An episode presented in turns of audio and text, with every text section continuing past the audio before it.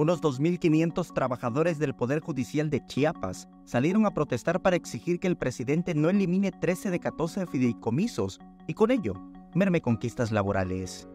A la par de la protesta se mantiene un paro de labores que comenzó este 19 de octubre. Solamente se están recibiendo asuntos urgentes. ¿Qué son los asuntos urgentes? Son aquellos que tienen que ver con temas de privación de la libertad, ¿no? Eh, por ejemplo, personas que eh, están siendo sometidas a un proceso de extradición también, es decir, que tienen que atenderse de manera urgente porque de otra manera será irreparable la pérdida. El presidente Andrés Manuel López Obrador propuso extinguir fideicomisos por un monto de 15 millones de pesos, lo cual ya fue aprobado por la Cámara de Diputados. Considero que es una, eh, una revancha política porque no le ha permitido el Poder Judicial de la Federación hacer arbitrariedades fuera de la ley. ¿no?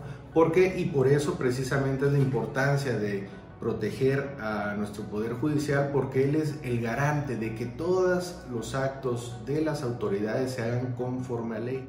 El abogado habló de los riesgos que se corren al vulnerar el Poder Judicial. Es un asunto de máxima relevancia para nuestro país ya que está en juego el Estado de Derecho y los contrapesos en nuestro país. En una democracia deben existir estos contrapesos precisamente para poder mediar y poder ser garantes de, de, reglas preestablecidas que se llaman constitución. Entonces, si no tenemos a ese garante, pues cualquier autoridad podría operar con completa arbitrariedad, violando todos los derechos que tenemos en una constitución y eso es muy grave en un país. Indicó que las y los abogados se sumaron a la protesta porque es necesario que existan contrapesos en México que salvaguarden el Estado de Derecho.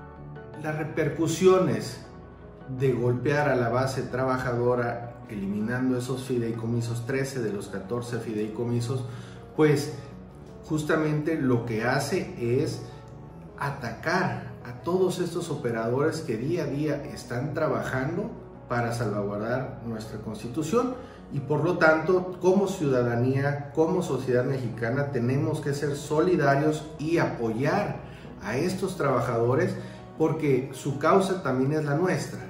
¿En qué sentido? En que no esté en juego los derechos laborales de un grupo de trabajadores solamente, sino también está en juego el Estado de Derecho, la división de poderes y los contrapesos en un sistema democrático como el mexicano.